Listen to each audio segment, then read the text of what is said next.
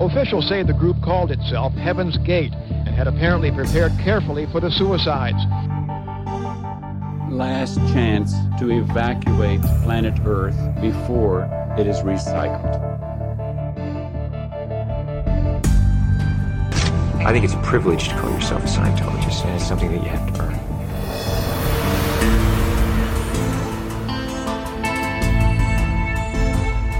Sekta. Der Podcast über Sekten und religiöse Sondergemeinschaften.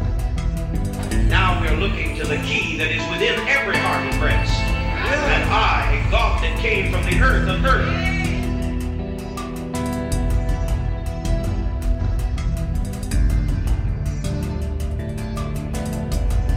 Gott fiat lux. Gott fiat lux.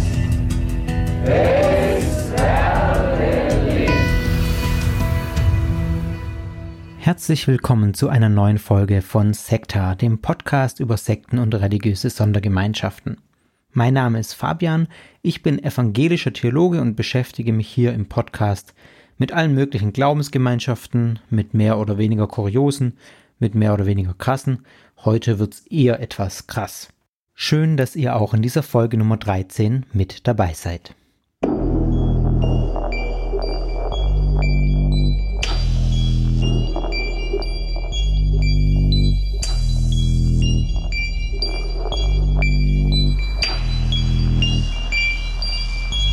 Es ist der 28. August 2006, 21 Uhr. Der Highway-Polizist Eddie Dutchover fährt an diesem Abend Streife in der Nähe von Las Vegas in Nevada. Da beobachtet er einen roten Cadillac Escalade, dessen Nummernschilder nicht sichtbar sind. Er winkt das rote Auto aus dem Verkehr.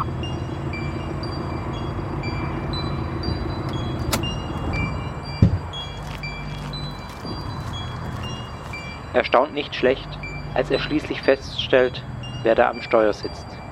Warren Jeffs, einer der meistgesuchten flüchtigen Verbrecher der USA. Seit mehreren Monaten steht er auf der Top Wanted Liste des FBI. Mit ihm im Auto sitzen eine seiner Frauen, Naomi, und sein Bruder Isaac Jeffs.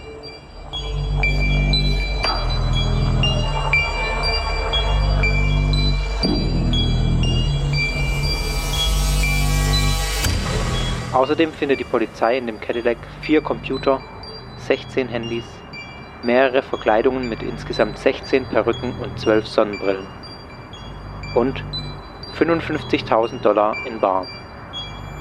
Warren Jeffs wird verhaftet. Er ist zu diesem Zeitpunkt nicht nur einer der meistgesuchten Verbrecher der USA. Er ist der Prophet und das Oberhaupt einer Polygamistensekte, die an der Grenze zwischen Arizona und Utah lebt. Jeffs hat zu dieser Zeit mutmaßlich rund 70 Frauen.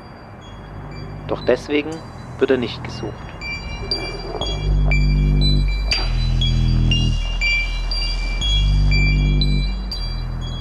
Was hat es mit dieser Gruppierung namens Fundamentalist Church of Jesus Christ of Latter-day Saints auf sich? Was glaubt diese Gruppe, deren Oberhaupt Jeffs ist? Und wie kommt es, dass ihr Anführer und unumstrittener Prophet landesweit vom FBI gesucht wird.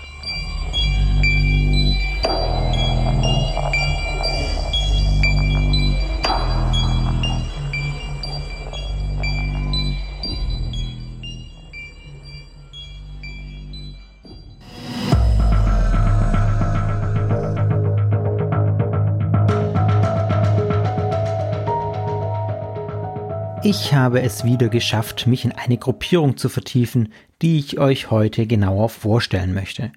Heute geht es thematisch noch ein bisschen an die letzte ähm, reguläre Folge anschließend, an die Mormonen, um eine fundamentalistische polygamistische Splittergruppe der Mormonen, die in ihrer Ausprägung sehr extrem ist. Aber, und das ist mir ganz wichtig zu sagen, sie hat mit den Mormonen, die ich euch in der letzten regulären Folge vorgestellt habe, Folge Nummer 11, nichts zu tun. Außer, dass die Ursprünge bis zu einem bestimmten Zeitpunkt die gleichen sind. Dazu aber später mehr. Die Gruppe, um die es heute gehen soll, das habt ihr gerade schon im Intro gehört, heißt Fundamentalistische Kirche Jesu Christi der Heiligen der letzten Tage. Das ist der deutsche Name der Gruppe. Die Kurzform, die ich auch oft benutzen werde, ist FLDS. Schlicht, weil mir der ganze Name zu lang ist, um den so oft zu sagen. Die FLDS war, soweit ich mich erinnere, das erste Wunschthema überhaupt, das mich im Rahmen von Sekta erreicht hat. Das ist schon ewig her, als mich eine Hörerin angeschrieben hat und sich eine Folge zur fundamentalistischen Kirche Jesu Christi der Heiligen der letzten Tage gewünscht hat. Und es hat eine ganze Weile gedauert, äh, bis ich es jetzt endlich umgesetzt habe, vor allem weil ich mich tatsächlich zuerst mit den Mormonen beschäftigen wollte, um die erste Entstehungszeit nicht doppelt erzählen zu müssen.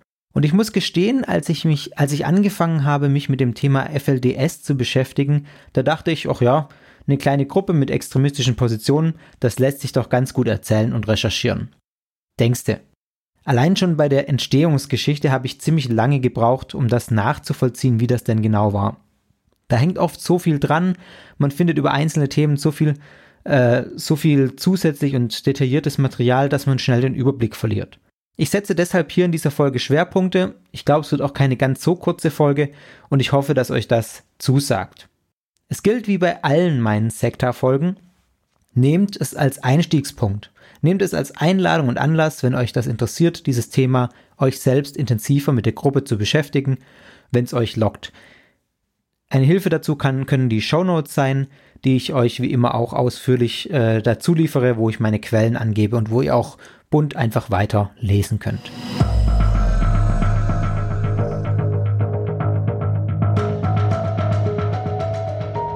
Ja, kommen wir zur Entstehung der FLDS. Es gibt, wie ich letzte Folge schon gesagt habe, ziemlich viele mormonische Strömungen. Und mit Blick auf fundamentalistische Strömungen innerhalb des äh, Mormonismus, so wie es auch diese FLDS ist, lässt sich eines vor allem sagen. Die fundamentalistischen Bewegungen bilden sich vor allem aufgrund von frühen mormonischen Lehren aus dem 19. Jahrhundert, also schon über 100 Jahre alt, vor allem unter den Präsidentschaften von Joseph Smith, dem Mormonenpropheten, und Brigham Young, den beiden ersten Kirchenführern sozusagen. So manche Lehre dieser ersten Propheten wurde später im Laufe der Verbreitung und der Geschichte der Mormonen von der größten Strömung, also das ist die äh, Mormonengruppe aus der letzten Folge, ähm, manche Lehren wurden verworfen im Laufe der Zeit. Damit waren nicht immer alle einverstanden. Und so haben sich dann Splittergruppen gebildet, die an diesen bestimmten Lehrsätzen festgehalten haben und sich darüber von der Mehrheit abgespalten haben und dann zu ganz eigenständigen Gruppierungen wurden. Man begründete die Abspaltung damit, dass sich die Mainstream-Mormonen der Gesellschaft anpassen wollten und deshalb eigentlich richtige und heilsrelevante Dogmen über Bord warfen. Anpassung zu Lasten der Dogmen der Kirche damit war man nicht einverstanden. Und genauso lief es auch mit der FLDS. Das Thema, über das man sich hier abgespalten hatte, war im Prinzip die Polygamie. Genauer gesagt die Polygynie, also dass ein Mann mehrere Frauen hat. Dazu sage ich später noch ein paar Worte. Und ich verweise an dieser Stelle auf die Folge Nummer 11 von Sekta, auf die Mormonenfolge. Ich setze jetzt hier in der Erzählung der Entstehung bei der Abspaltung von der offiziellen Mormonenkirche an. Wer die Entstehung, also die Anfänge der Mormonen überhaupt anhören will, dem lege ich Folge Nummer 11 von Sekta ans Herz. Wir bewegen uns hier nun ganz im Norden des US-Bundesstaates Arizona und ganz im Süden des angrenzenden Bundesstaates Utah. Ungefähr zweieinhalb Autostunden nordöstlich der uns allen bekannten Stadt Las Vegas. In dieser Gegend haben sich Mitte des 19. Jahrhunderts auch Mormonen angesiedelt, nachdem die Gruppe unter der Führung des zweiten Kirchenpräsidenten also dem Nachfolger von Gründer Joseph Smith, in die Rocky Mountains geflüchtet hatte und ihren Hauptsitz Salt Lake City gegründet haben. Das war 1848. Und zu dieser Zeit war die Vielehe unter Mormonen recht verbreitet. Das heißt, nicht ganz zu dieser Zeit. Es war eher so, dass die heimlich praktizierte Vielehe ranghoher Mormonen ein Grund war, warum die Gruppe in die Rocky Mountains überhaupt geflohen ist.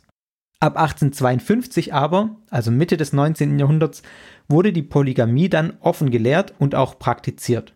In der amerikanischen Innenpolitik hat man in der zweiten Hälfte des 19. Jahrhunderts stark gegen die Vielehe gekämpft und dadurch geriet dann auch die mormonische Gemeinschaft unter großen Druck. Einige Mormonenfamilien wichen dem Druck aus, indem sie zum Beispiel nach Kanada oder nach Mexiko auswanderten, um dort weiter die Vielehe praktizieren zu können. Und ähm, es war aber letztlich so, dass sich die offizielle Linie der Mormonen 1890 geändert hat. Unter der Kirchenpräsidentschaft von einem Mann namens Wilford Woodruff wurde im sogenannten Manifest von 1890 die Polygamie abgeschafft. Den Mitgliedern wurde geraten, keine Ehen einzugehen, die nach dem staatlichen Gesetz verboten seien. Und ich habe hier ein wörtliches Zitat für euch von Woodruff, der schreibt, und nun erkläre ich öffentlich, dass ich den Heiligen der letzten Tage den Rat erteile, von jeder Eheschließung, von jeder Eheschließung, die durch das Gesetz des Landes verboten ist, Abstand zu nehmen. Also, bestehende Vielehen wurden dadurch nicht aufgelöst, aber der Prophet, der damalige Prophet der Kirche hat eindeutig gesagt, schließt keine polygamen Ehen mehr. Dieses Manifest hat durch, diesen, durch diese Ablehnung der Polygamie wesentlich dazu beigetragen, dass der Mormonenstaat Utah 1896, also sechs Jahre später, zu einem offiziellen US-Bundesstaat werden konnte. Dennoch war es so, dass weiterhin ein paar wenige Vielehen geschlossen wurden. Das hat dann es nötig gemacht, dass einige Jahre später nochmal ein sogenanntes zweites Manifest verfasst wurde, nämlich im Jahr 1904.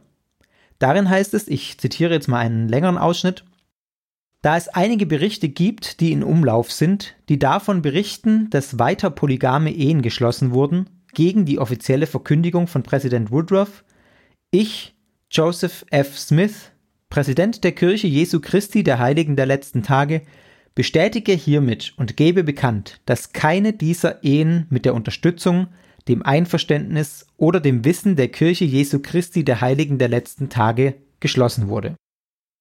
Ich gebe hiermit bekannt, dass alle solche Ehen verboten sind und dass jeder Kirchenbeamte oder jedes Mitglied, welches eine solche Trauung vornimmt oder Ehe schließt, in der Annahme sein wird, die Kirche übertreten zu haben. Er wird haftbar gemacht werden, nach den Regeln und Regulierungen der Kirche behandelt zu werden und von dieser exkommuniziert zu werden. Also, das sind dann ganz, ganz klare Worte, da ist es nicht nur ein Rat, sondern da ist es dann tatsächlich die Strafe der Exkommunikation, des Ausschlusses aus der Kirche, wer eine Vielehe schließt. Und das gilt bis heute. Das sage ich an der Stelle auch nochmal. Die mormonische Kirche lehnt die Vielehe bis heute ganz strikt ab.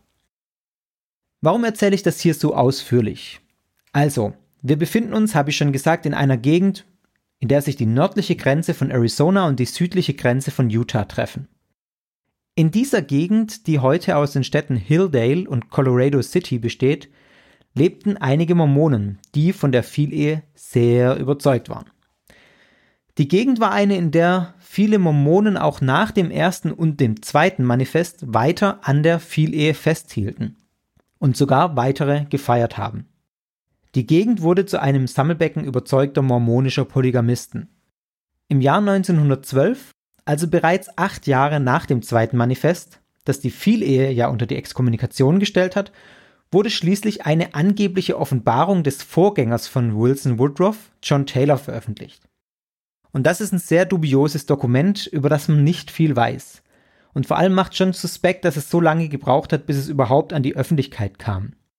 Diese Offenbarung, ähm, von der da berichtet wird, die soll Taylor bereits 1886 erhalten haben, also vor dem ersten Manifest gegen die Vielehe von Woodruff.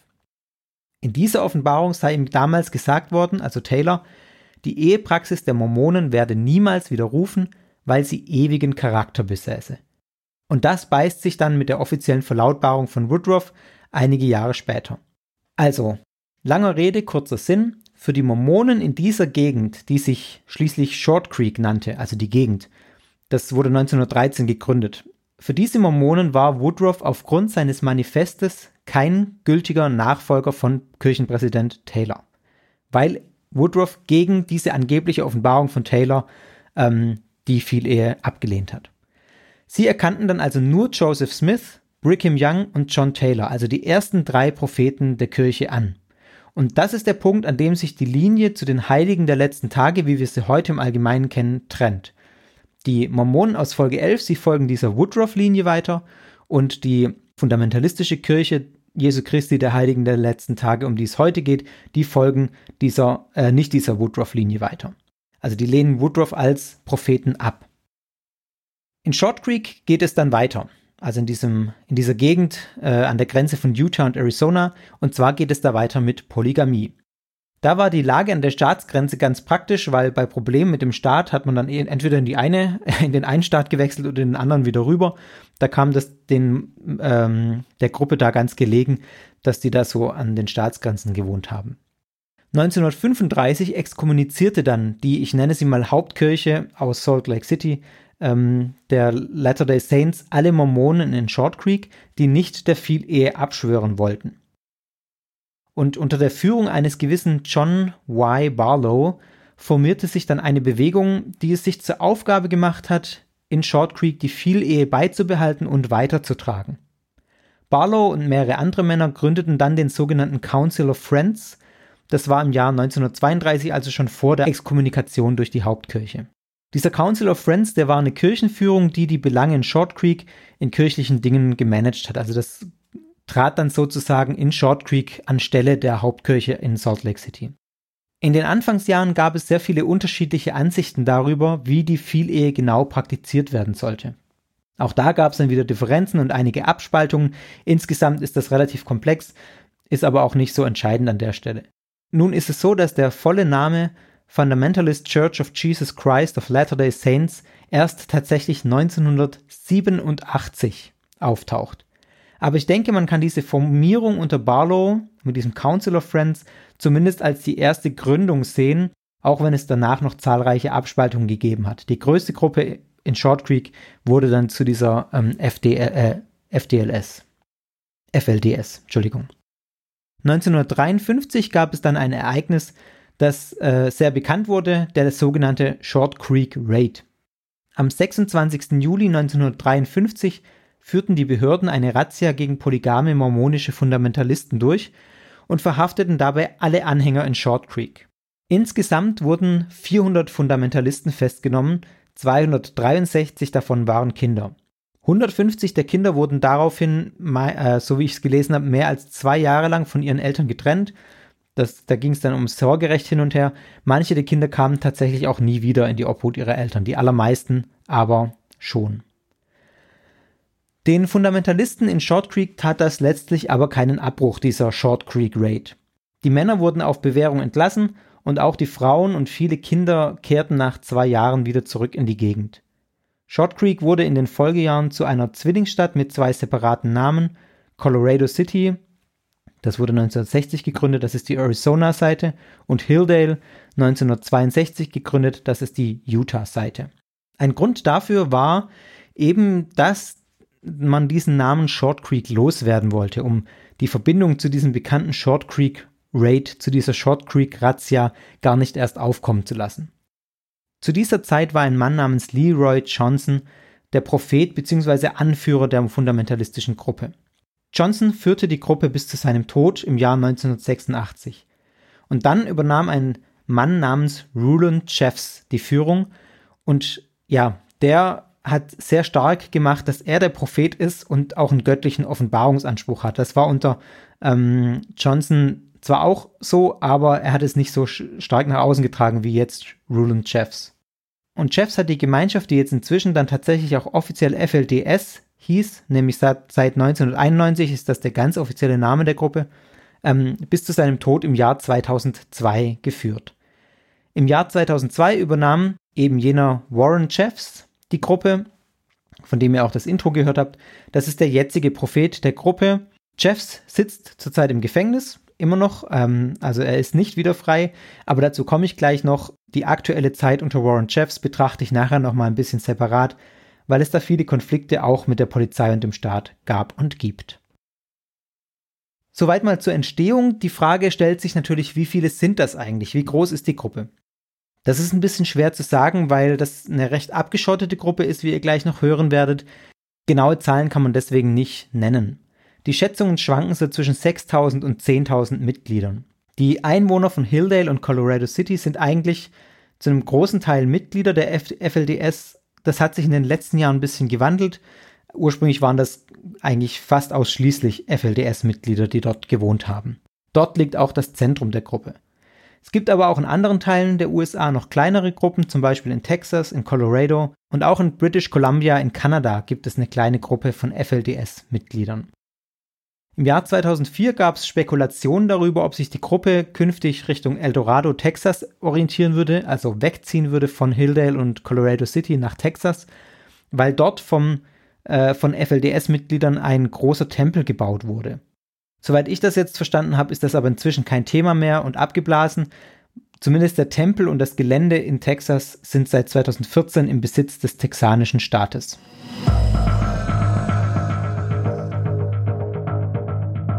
Was also glaubt die FLDS? Ich fasse hier nur mal ein paar der meines Erachtens nach wichtigsten Glaubenssätze zusammen. In der Regel mache ich das ja so, dass ich zuerst die Glaubenssätze darstelle und dann zum Schluss nochmal in einem eigenen Abschnitt formuliere, was ich dazu denke, indem ich meine Meinung dazu sage. In dieser Folge wird sich das deutlich mehr vermischen. Ich werde das immer alles schon so nebenbei sagen, einfach weil es sonst auch zu komplex wird und ich später nochmal zu viel aufgreifen müsste. Aber ich denke, das ist auch dem Thema angemessen und man kann trotzdem klar erkennen, was denn jetzt meine eigene Meinung ist und was die Glaubenslehrsätze der FLDS in Reihenform sozusagen sind. Also der bekannteste und wichtigste Glaubenssatz, den habe ich schon angesprochen. Der ist die Polygamie. Beziehungsweise, jetzt mache ich es genauer, man muss sagen die Polygynie. Polygamie heißt ja viel Ehe, das wäre auf Männer wie Frauen bezogen, also beiden ist es möglich, so viel wie möglich, so viel sie wollen, zu heiraten sozusagen. Polygynie heißt, ein Mann kann viele Frauen haben und andersrum nicht. Und Polyandrie wäre dann eine Frau, die viele Männer haben kann. Also und in der ähm, FLDS besteht eigentlich nur die Möglichkeit der Polygynie, also dass ein Mann viele, viele Frauen hat. Genau, es ist nämlich in der FLDS eben nicht erlaubt, dass eine Frau mehrere Männer hat, aber ein Mann ist geradezu dazu verpflichtet, mehrere Frauen zu haben. Das wird in der äh, FLDS direkt mit dem Status in einer künftigen himmlischen Welt verknüpft. Hier streben die Mormonen einen Gottstatus an. Das ist äh, vergleichbar mit dem, was ich in der Folge 11 gesagt habe. Und für die FLDS gehört eben nun die Polygynie direkt dazu und ist dazu verpflichtend, dass man diesen Gottstatus erhalten kann. Dazu habe ich euch jetzt mal einen kleinen O-Ton einer Predigt äh, von Warren Jeffs, dem aktuellen Oberhaupt. Das spiele ich euch mal ein. Lasst euch nicht einschläfern, der Ton ist ziemlich träge.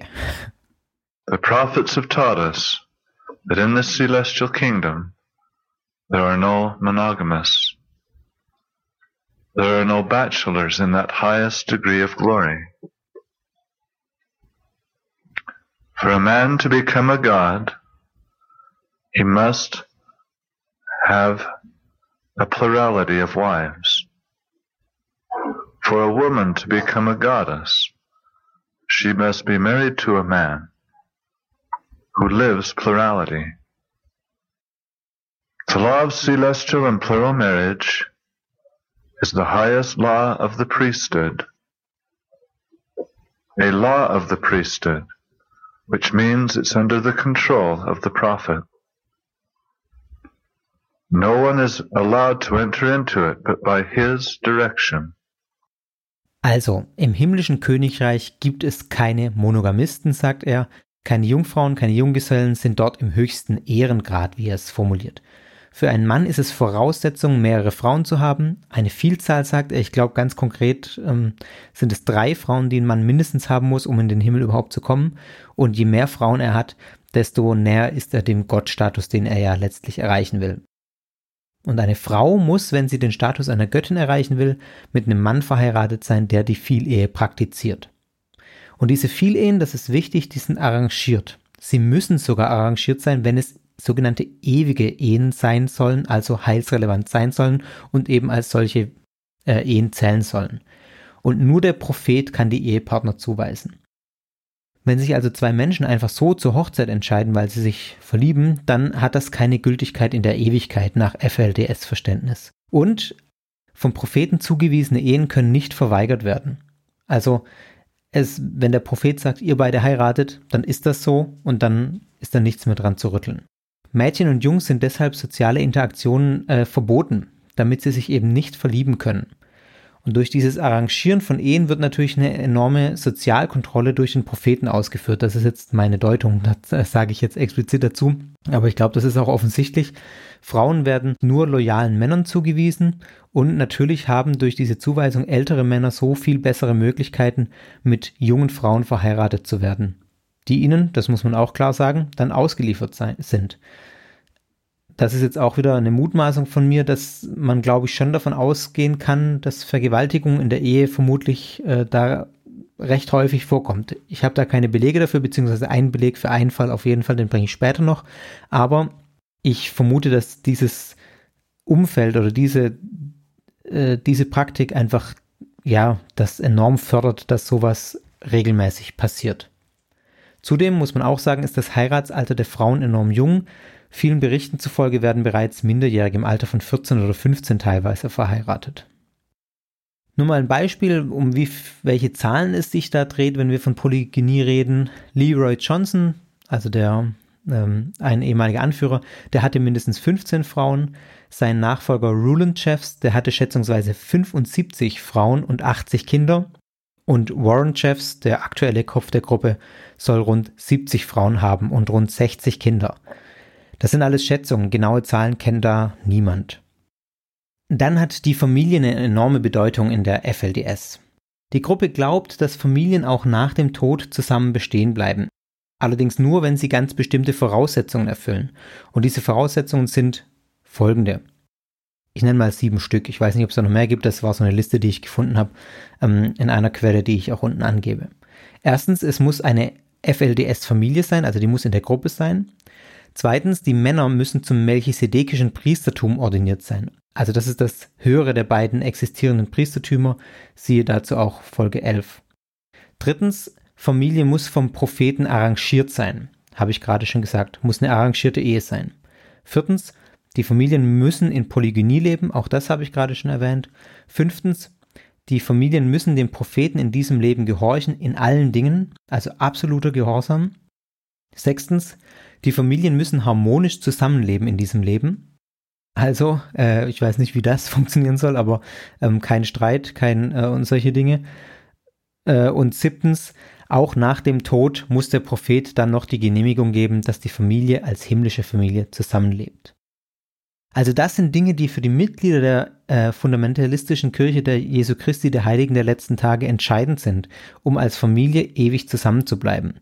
Und man merkt, das ist alles sehr, sehr stark auf den Propheten und auf die Mitgliedschaft in der Gruppe gerichtet. Das bildet natürlich jetzt wieder Wertung einen enormen Druck auf die Mitglieder aus, wenn die Familie so einen Stellenwert hat.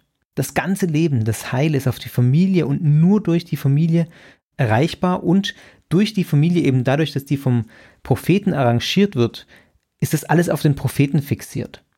Und dieses Familienbild trägt meines Erachtens enorm zu einem sozialen Zwang bei. Wenn einer ausschert, dann schadet er nicht nur sich, sondern der ganzen ewigen Familie sozusagen.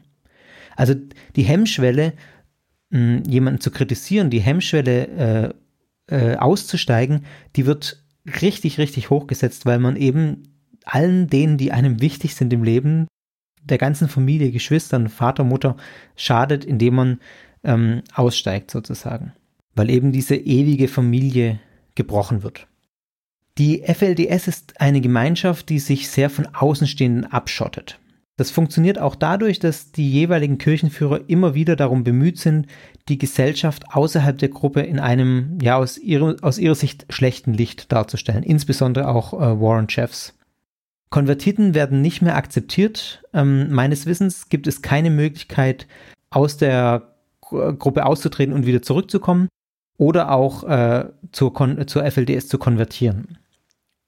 Und äh, geheiratet wird nur innerhalb der FLDS. Das bringt natürlich das Problem der Inzucht mit sich.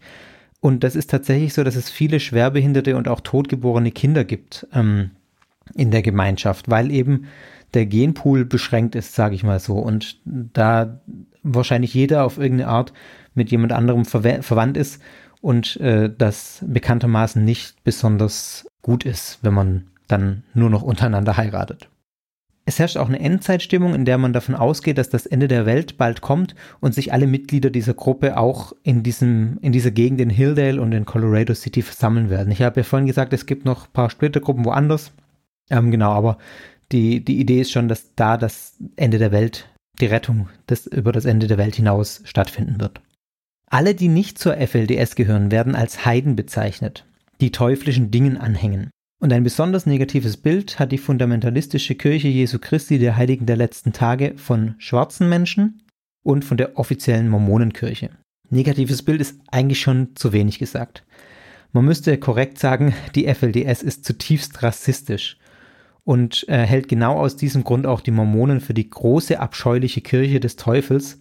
Äh, das ist jetzt ein Zitat von Warren Jeffs, weil nämlich bei den Heiligen der letzten Tage, bei der offiziellen Kirche, seit Ende der 70er Jahre schwarze Menschen auch das Priestertum erlangen können.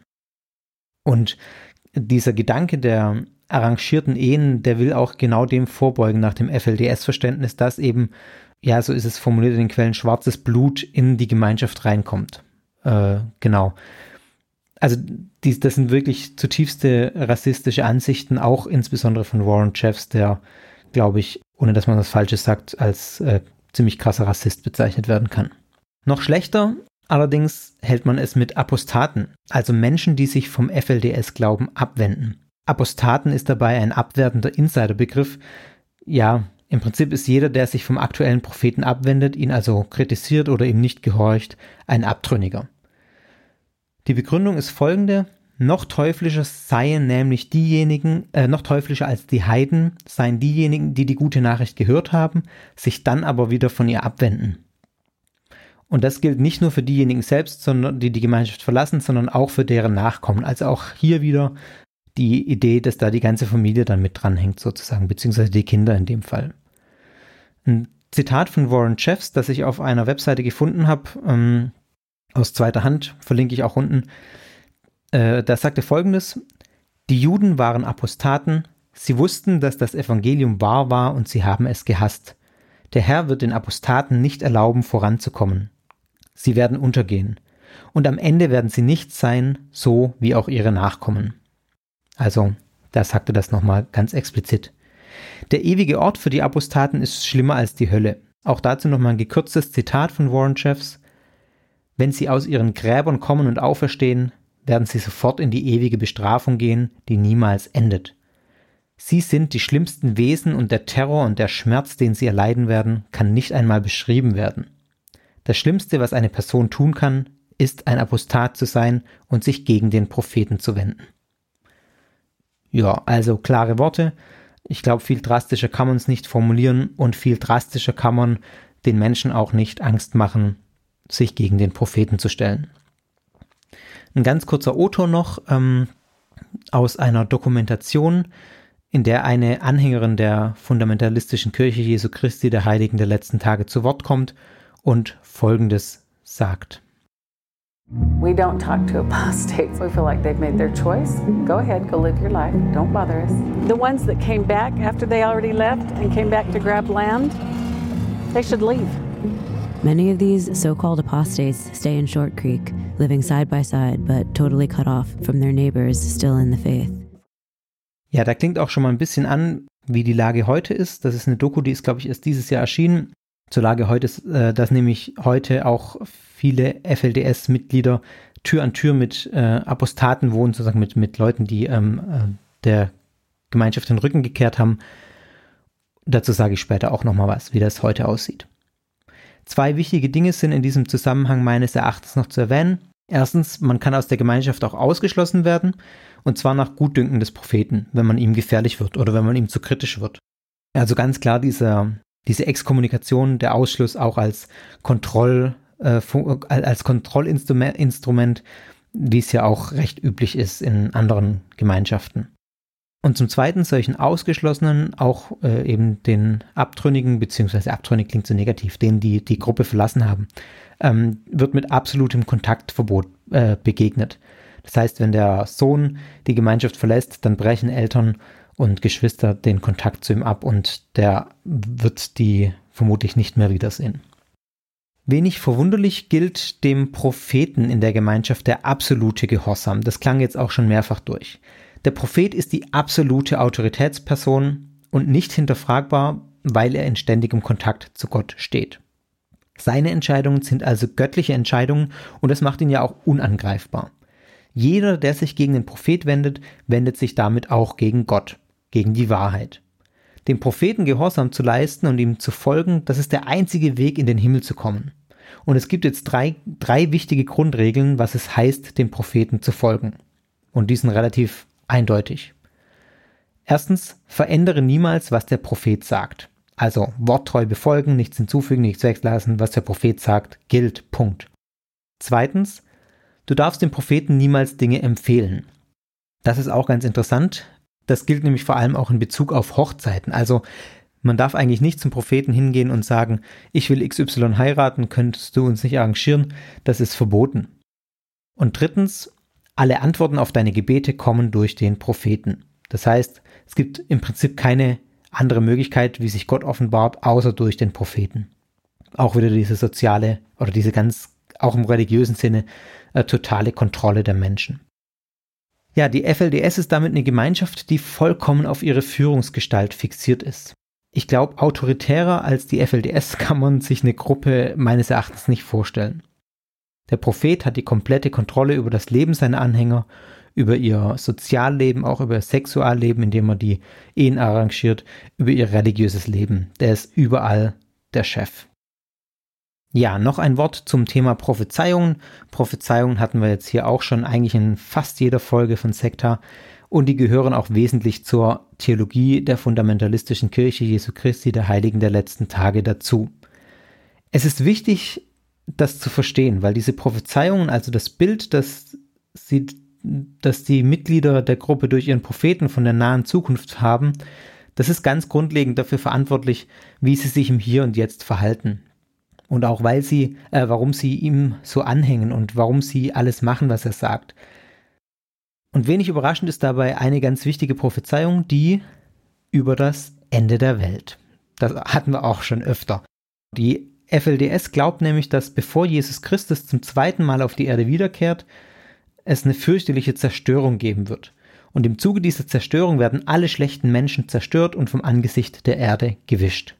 Also alle schlechten Menschen sind alle, die nicht in der FLDS sind.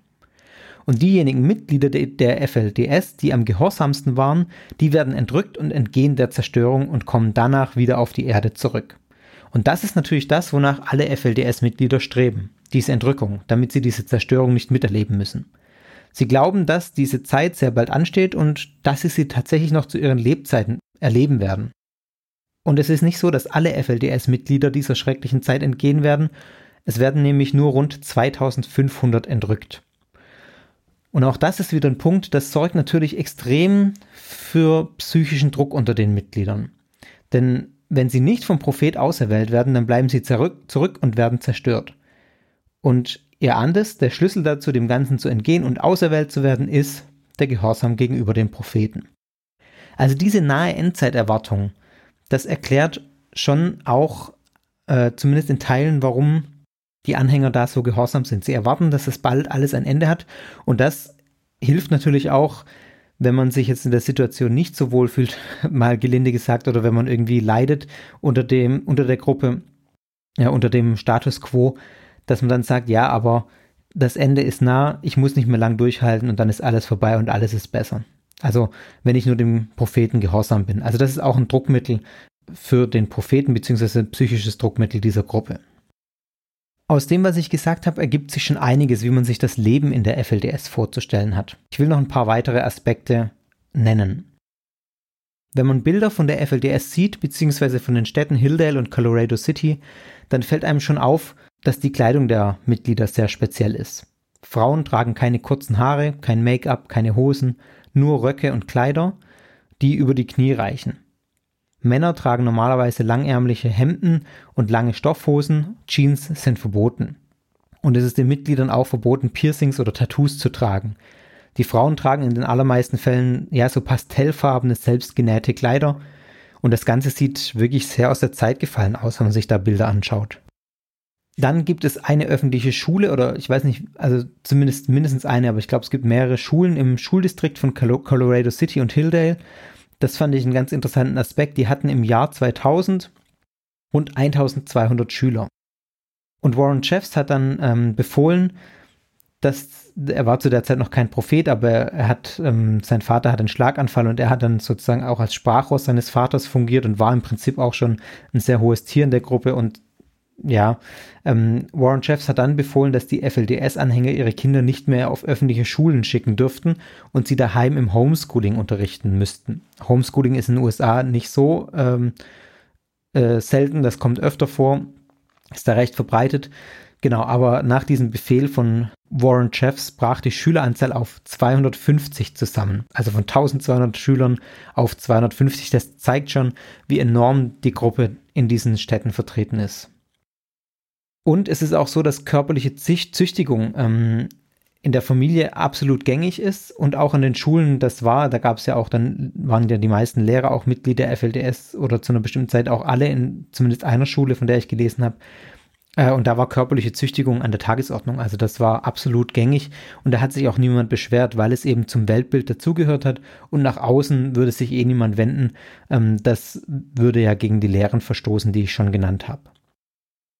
Dann gibt es noch einen interessanten ähm, Punkt, nämlich es gibt ein Mantra in der Gruppe, das heißt Keep Sweet. Und das ist auf das Verhalten der Mitglieder bezogen. Es klang schon ein bisschen an in diesem, dass man in der Familie keinen Streit haben soll, was ich vorhin schon gesagt habe. Das ist äh, eine Ansicht, die man auch auf die ganze Gruppe bezogen hat. Keep Sweet war so ein Mantra, das man auf Plaketten gesehen hat, auf Schildern, auf, ja, auf Bildern in, in der Wohnung. Und das wurde vom damaligen Propheten Ruland Chefs eingeführt und bezog sich auch auf die Ewigkeit. Im Hier und Jetzt müsse man sweet, also nett bleiben, weil das nämlich ein Zeichen des Heiligen Geistes sei. Nur wer nett sei, in dem wohnt der Heilige Geist. Und nur die, die das in sich tragen, die werden auch den Tag des jüngsten Gerichts überstehen. Ich spiele euch jetzt mal einen kurzen Ausschnitt eines Interviews vor, das Rachel Jeffs gegeben hat im US-Fernsehen. Ich weiß nicht, das ist noch nicht so lange her, ein paar Jahre glaube ich maximal. Und Rachel Jeffs ist die Tochter von Warren Jeffs, also dem aktuellen Oberhaupt der Gruppe. Sie ist inzwischen ausgestiegen, ist nicht mehr Teil der Gruppe und sie sagt äh, über dieses Keep Sweet Mantra folgendes. We were told we had to keep sweet. That's how we kept Heavenly Father Spirit. That's what we were taught. That we couldn't get angry or mad or jealous of anybody. We are just supposed to be submissive and sweet. So it's not it's not that you couldn't express anger. That was that was not allowed. You were not even allowed to feel anger. Yeah, exactly. Or, or what? Or else you, I mean, you get punished either. I mean, you for sure get gotten after by your priesthood head, your father, or the prophet. It just wasn't allowed. You just have to be sweet all the time. Von ehemaligen Mitgliedern wie Rachel Jeffs wird dieses Keep Sweet ähm, auf eine ganz bestimmte Art und Weise beschrieben. Es klang im Ausschnitt gerade schon ein bisschen an. Ähm, es gibt noch andere Stellen, wo das ausführlicher, also nicht im Interview, sondern Textstellen auch, wo das ausführlicher zu lesen ist. Und die haben dann auch eine Erklärung, welche Funktion dieses Mantra hat. Man kann sich es auch schon so ein bisschen denken. Ne, äh, nämlich folgende Funktion. Mann, beziehungsweise vor allem auch Frau, soll seinen Stolz herunterschlucken, seine Emotionen unterdrücken, soll leise leiden, und zwar egal, welche Bedenken man bei bestimmten Dingen auch haben mag. Mach keinen Ärger, stell keine Fragen, kritisiere nicht, finde keine Fehler, ähm, und Frauen müssen und sollen den polygamen Lebensstil akzeptieren und die Wünsche ihres Mannes ohne Beschwerden erfüllen. Alles andere ist gegen diesen Willen, gegen den Willen Gottes. Also, das ist ganz klar die Funktion, die Aussteiger beschreiben, dass dieses Mantra hat, wenn man immer im Kopf hat, bleib brav, bleib nett, bleib äh, freundlich. Keep sweet, kritisiere nicht.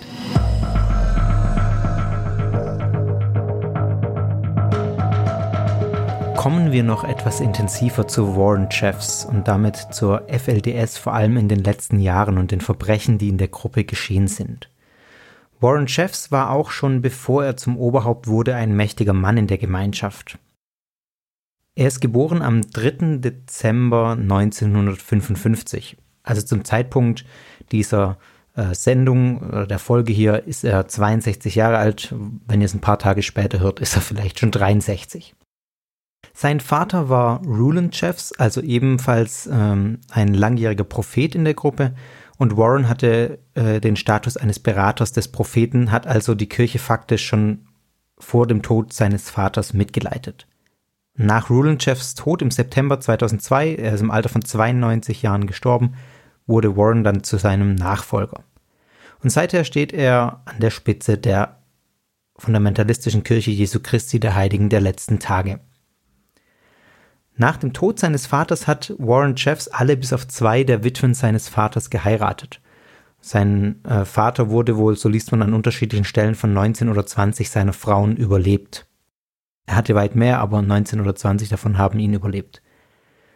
Und Warren Jeffs hat spezifisch gelehrt, das ist nochmal ein Sonderpunkt, der unter ihm dann in die FLDS kam sozusagen, dass ein Mann mindestens drei Frauen haben muss, um überhaupt in den Himmel zu kommen.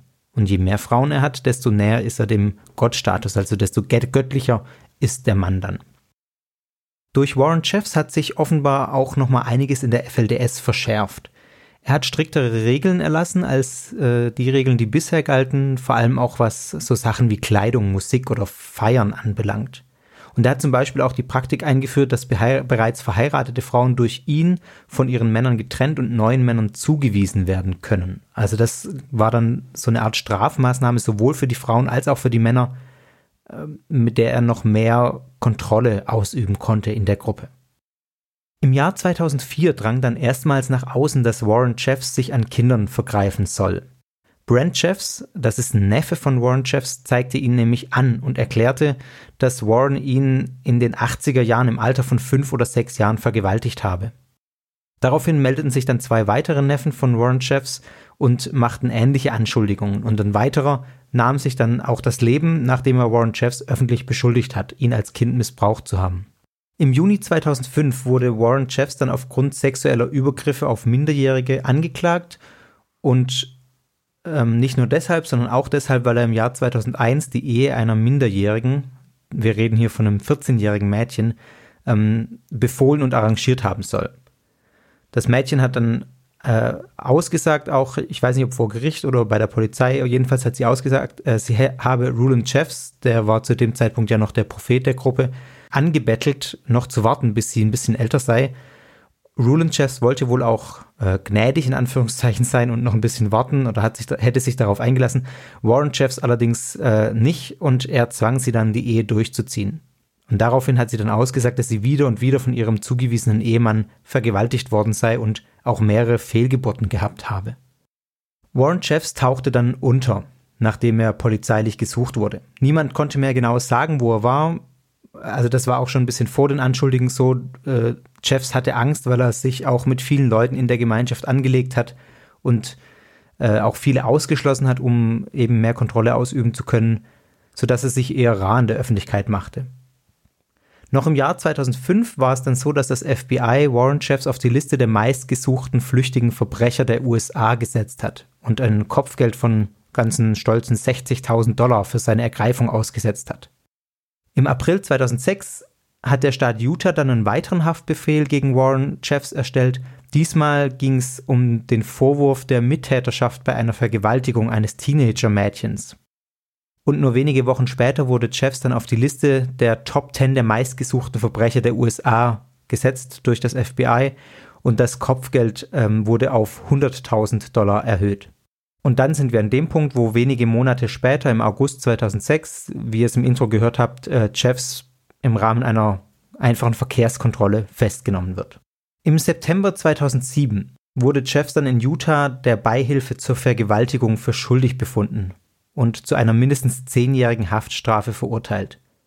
Im Jahr 2010 wurde das Urteil dann wieder wegen Formfehlern aufgehoben, aber das war im Prinzip irrelevant, weil Jeffs aufgrund eines Haftbefehls aus Texas wiederum an Texas sozusagen ausgeliefert oder überführt wurde und dort schließlich wegen sexuellen Missbrauchs einer 15-Jährigen und einer 12-Jährigen. Das waren zwei seiner Frauen, die er dann noch geheiratet hat. Also wir reden hier von einem zwölf Jahre alten Mädchen. Und da gab es wohl dann auch Tonbänder von den sexuellen Handlungen. Ich habe das äh, ehrlich gesagt nicht weiter nachrecherchiert. Mir hat das gereicht, das zu lesen.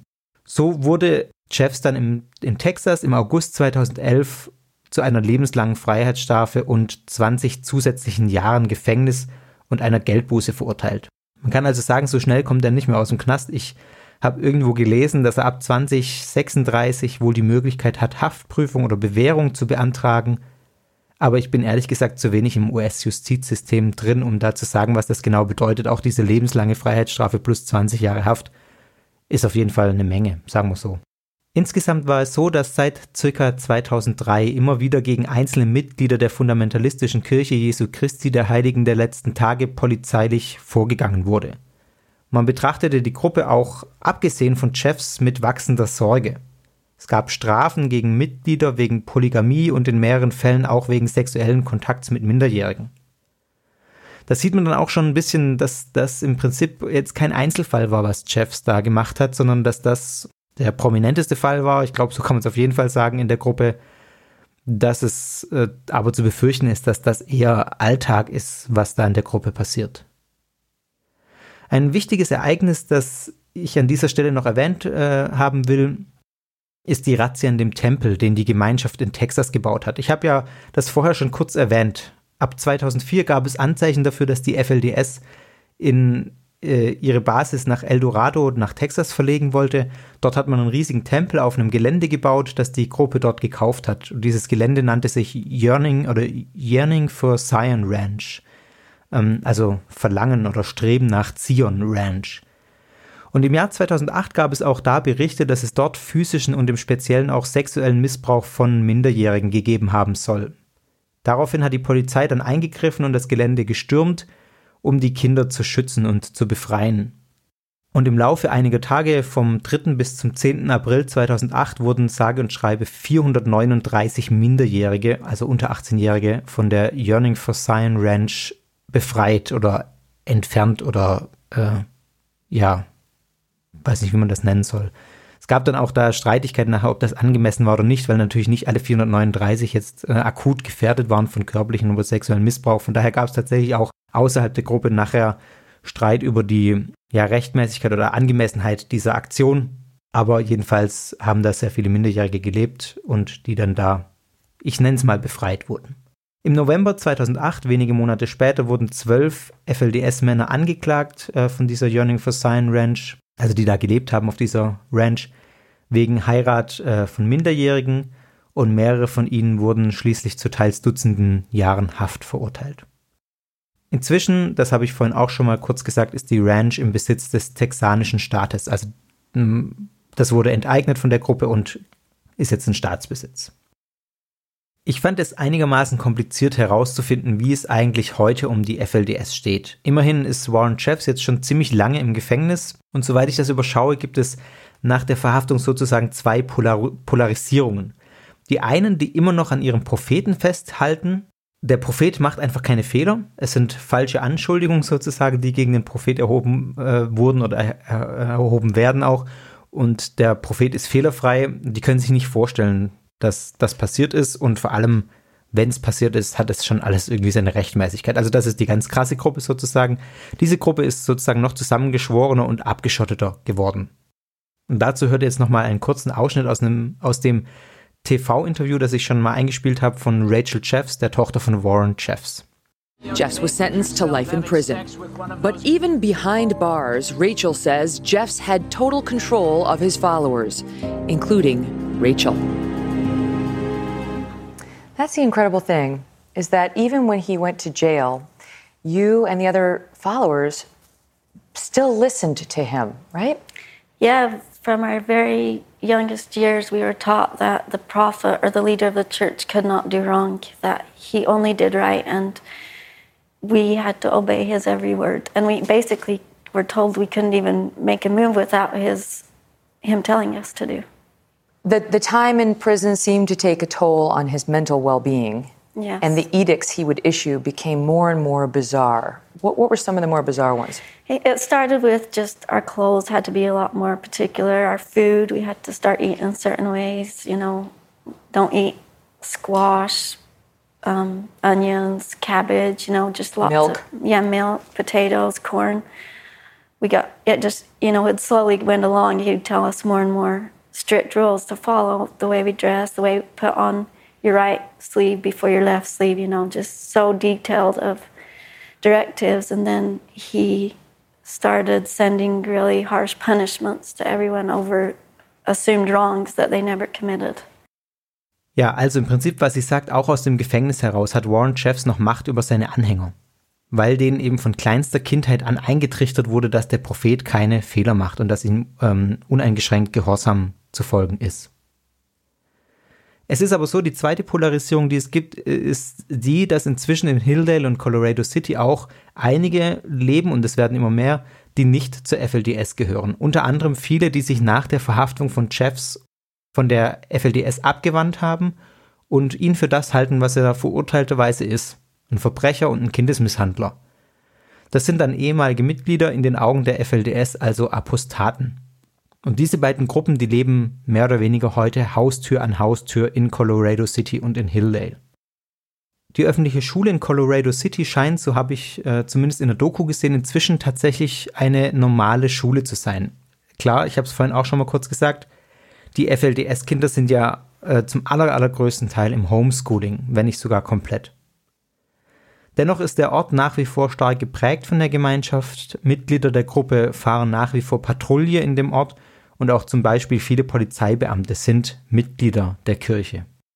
Es gab in den letzten Jahren aber viele Wandlungen. Die staatlichen Behörden interessierten sich mehr und mehr dafür, was da eigentlich in den beiden Städten passiert und vorgeht.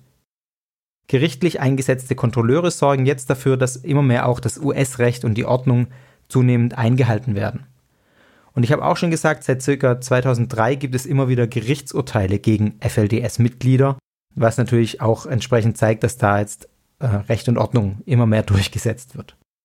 Dazu kommt, es gibt auch Zwangsmaßnahmen staatlicherseits gegen Einwohner von Hilldale, FLDS-Einwohner von Hilldale, weil viele von ihnen eben den Kontakt mit Apostaten oder mit Außenstehenden verweigern und ihre Steuern, Wohnsteuer zum Beispiel, nicht zahlen, kam es da immer wieder zu, oder kommt es auch immer wieder zu Razzien und zu Zwangsräumungen. Eine Zahl, die ich gelesen habe, ist, dass fast 150 Wohnungen und Häuser von FLDS-Familien verlassen und geräumt wurden. Die Familien sind teilweise in andere Städte dann auch gezogen.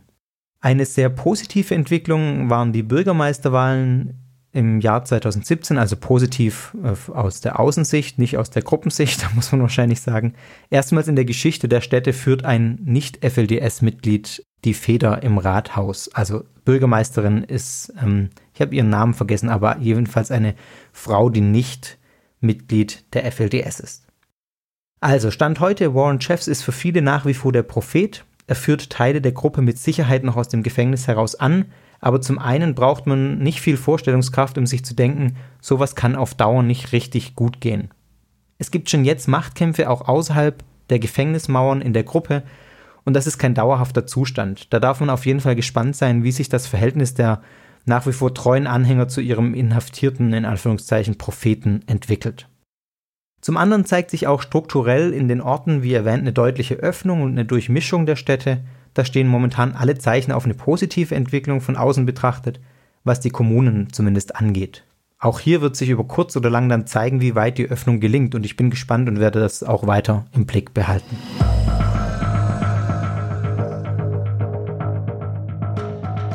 So, das war nun eine weitere Folge von Sektar und ich hoffe, wie immer, dass ihr ein bisschen was Neues mitgenommen habt. Ich glaube, bei so einer Gruppe brauche ich nicht mehr lange zu sagen, was ich davon halte. Das ist schon durchgeklungen. Ich habe es jetzt auch vorher schon angekündigt, dass ich diese klare Trennung mit meinem Meinungsteil diesmal nicht so durchziehen kann, auch weil ich äh, zu den Dingen direkt was sagen will und muss.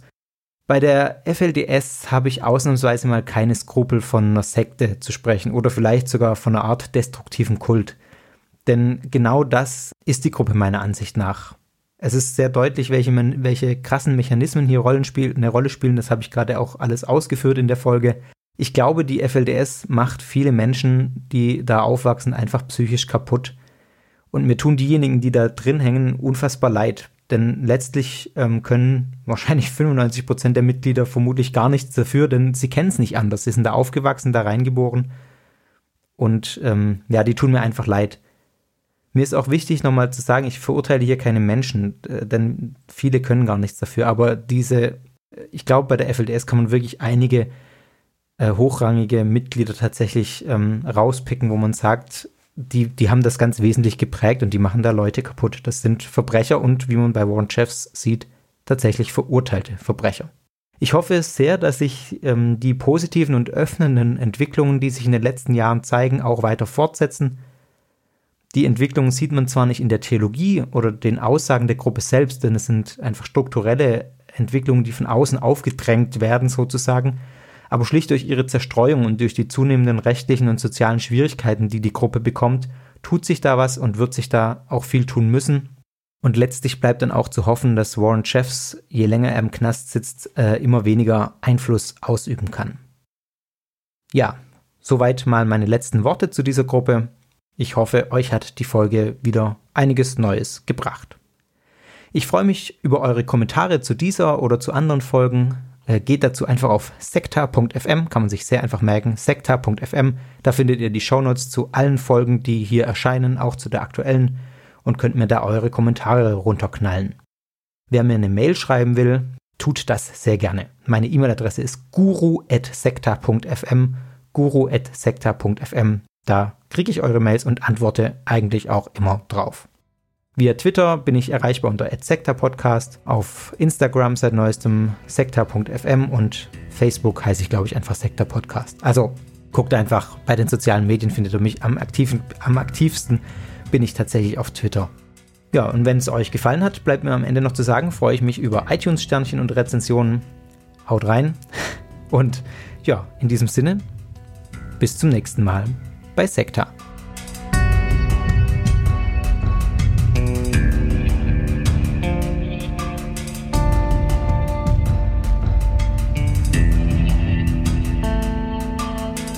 Das war Sekta der Podcast über Sekten und religiöse Sondergemeinschaften.